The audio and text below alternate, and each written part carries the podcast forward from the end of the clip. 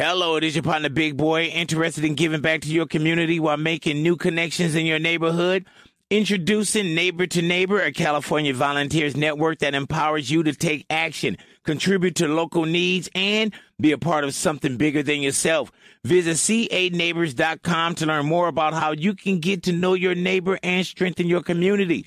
Neighbor to Neighbor, it takes a neighborhood. Hello. El siguiente podcast tiene contenido exclusivamente diseñado para tu interés. Blue Radio, la nueva alternativa. Hola, hola, soy Alejandra Benavides, esto es Numeral Detrás de. Hoy les tengo un invitado de lujo, lo hemos visto en La Mamá del 10, en Polvo, Carnavalero. Rafael Sea, bienvenido, ¿cómo estás? Muchas gracias por la invitación, muy bien, contento de estar acá, feliz. Bueno, como esto es el espacio para conocer qué hay detrás de esos actores, de estos artistas tan especiales que hemos tenido en las cabinas de Blue, quiero preguntarte qué hay detrás de Rafael Sea. Eh, ¿Qué hay detrás? M muchas mañas soy como un viejito mañoso, hay, hay muchas historias. Chocho. Sí, eh, y no, y muchas historias con mi, con mi profesión. Muchas, muchas, muchas. Bueno, lo más reciente que hemos visto en la pantalla del canal Caracol fue La Mamá del 10, el papel de Ramón. ¿Cómo fue esa experiencia de participar en esta novela? Eh, voy a ser honesto, no fue tan chévere. Ay. Sí, es la verdad.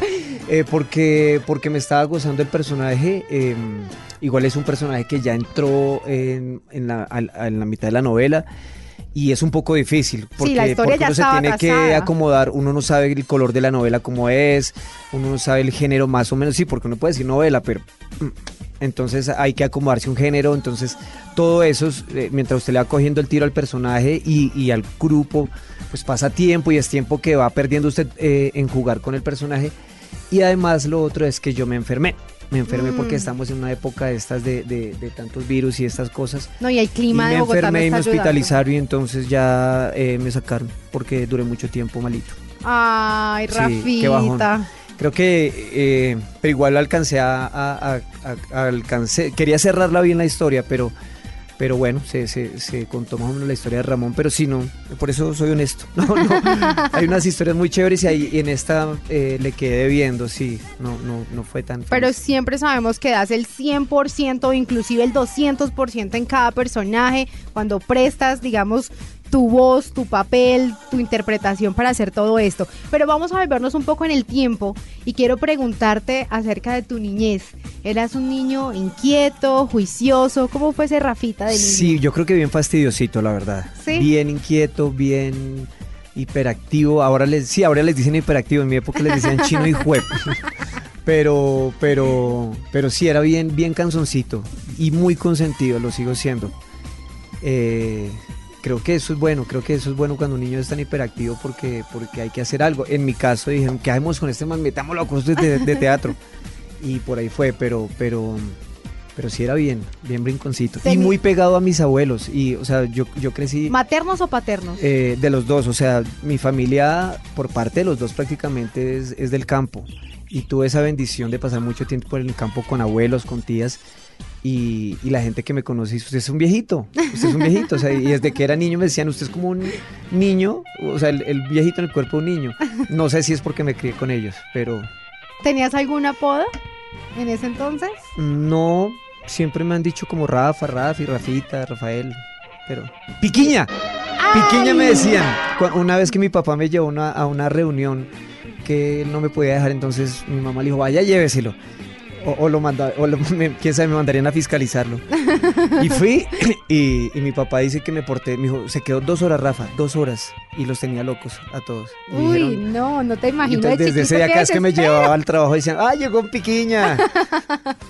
Bueno, cuéntanos cuál era tu sueño cuando estabas pequeño. ¿Qué querías ser? torero. Uy, pero quería ser torero sobre todo por la teatralidad, porque me, me gustaba mucho ver eh, esos vestuarios, eh, toda la pompa, todos los, los adornos, toda la parafer- parafernalia que hay, eh, la música, la virgen, toda esta cosa que es, este ritual que se hace. Ya lo otro sí no me gustaba, nunca me ha gustado. eh, ¿El maltrato de Sí, el, el toreo no lo comparto nunca, estaría a favor de eso. Pero, pero sí quería ser torero por eso, me parecía muy elegante, muy gallardo eso. Y quería ser también chofer de bus. Quería, que no sé, me, me apasiona cuando me subía yo a las bucetas y pagaba. En mi época costaba como 50 pesos y sonaba porque metían la, la plata en, en- en cajas de cubiertos. Sí, sí, sí. Y sonaba. y a mí me encantaba. Yo decía, yo quiero ser chofer, yo quiero ser chofer.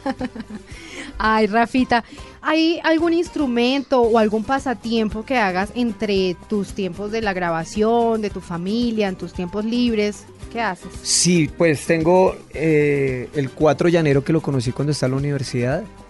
Como me gusta la música colombiana, entonces conocí ese instrumento así como de, de- de carambola. Y pues no, o sea, ¿que te no gusta lo la toco. música llanera? Sí, to- y toda la colombiana, pero toda.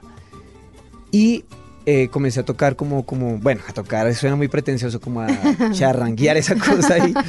Eh, y el ukulele lo compré hace ya como un par de, como unos dos años, pero, pero no soy músico, sino que lo hago precisamente porque como que a veces uno está estresado y se pone uno a hacer las canciones y, y se le va el tiempo y queda uno relajadito. Es verdad. Bueno, ¿cuál fue el último regalo que le diste a Juan Arboleda? Viajes.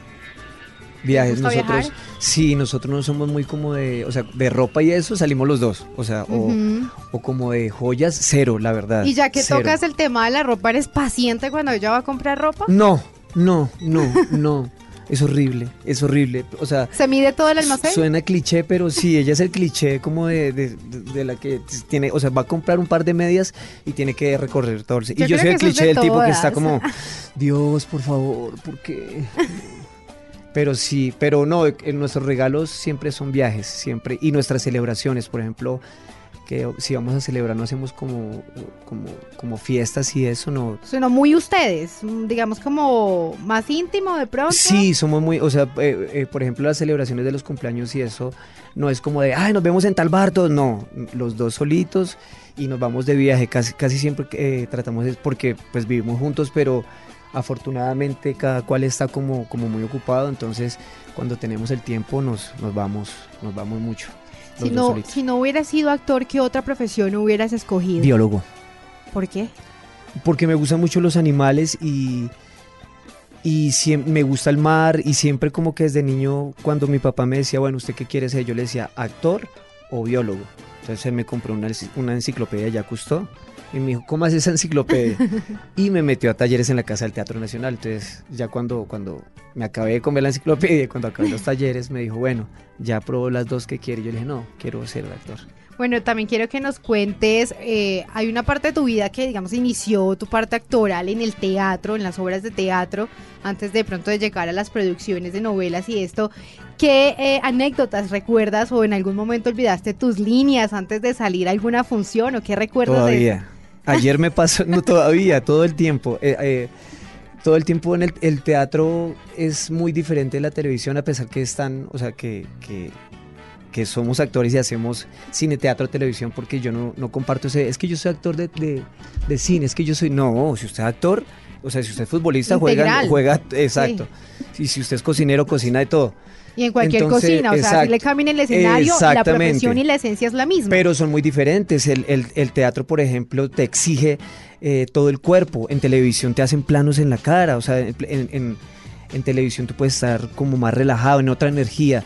En, en teatro tienes que estar full porque si está "Ay, no, ahí viendo un te fuiste". espectador que está a 30, 20 metros y te tiene que ver la cara, te tiene que ver la, la emoción. Entonces es, es más desgastante creo que físicamente el teatro y habla un, entonces es un entrenamiento para, para el actor es muy necesario, o sea, para el, el actor que mentira, no me voy a meter en ese campo, pero sí, pero sí soy agradecido de haber sido creado en el teatro. ¿Tienes algún ritual antes de salir a cada función o tienes algún ejercicio? ¿Qué haces antes En de cada salir? montaje, en cada montaje naturalmente se va creando ese, ese, ese ritual, por decir así. Ca- Cada montaje va, hay unos que exigen que uno caliente tremendamente el cuerpo para entrar muy activo, para entrar grande con el cuerpo hablando. Hay otros que, que de repente no es tanto sino estar más quietico meditando, pero eso lo va descubriendo uno en los ensayos. Y depende también como de- de- del momento, ¿no? De la escena, de la obra. Exacto, depende de la obra, depende, cada obra tiene su olor, por ejemplo, que eso me parece muy bonito. Y el olor se va dando por, la- por ejemplo, yo estaba en una obra que, que- que quise mucho cuando estaba en la universidad y era que mi personaje tomaba kumis, pero siempre, siempre se me regaba el kumis, no sé por qué en la obra, y se me regaba en el vestuario. y ese olo- olor a kumis se fue, eh, se fue volviendo como, como, o sea, todos los días ese olor a kumis como que se va añejando y se vuelve un olor como raro que Sí. en la vida cotidiana es como podrido, como que a uno no le gusta.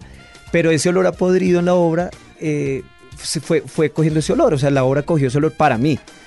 Y, y cada vez que paso por algún lugar donde hay kumis así regado y que huele como a medio Te maluco, devuelve en- exacto, en vez, en vez de hacer digo, ay, la, la obra. hora. Y todas las obras tienen su olor. Bueno, de todos los personajes que has hecho, de pronto, ¿cuál ha sido el más difícil? Y el más difícil, yo creo que todos, yo creo que todos, porque a veces dicen, ay, pero ese es muy cercano a usted. Pero sin embargo, todos los personajes tienen, yo creo que no hay uno así que yo diga como el más difícil. De pronto, de pronto, eh, los que les quedo debiendo, por ejemplo, por ejemplo este que, te contaba, porque no lo pude cerrar, porque, porque se, se va así sin un cierre. Hay muchos personajes que, que uno no se puede sollar tanto y eso le duele a uno como actor. Pues Rafa, de verdad, muchísimas gracias por dejarnos conocer qué hay detrás de este gran actor.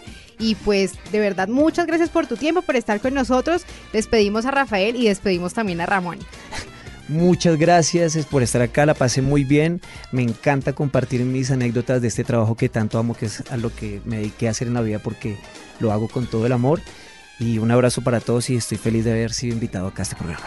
A ustedes muchas gracias. Esto es Numeral Detrás de. Nos oímos en otro próximo podcast.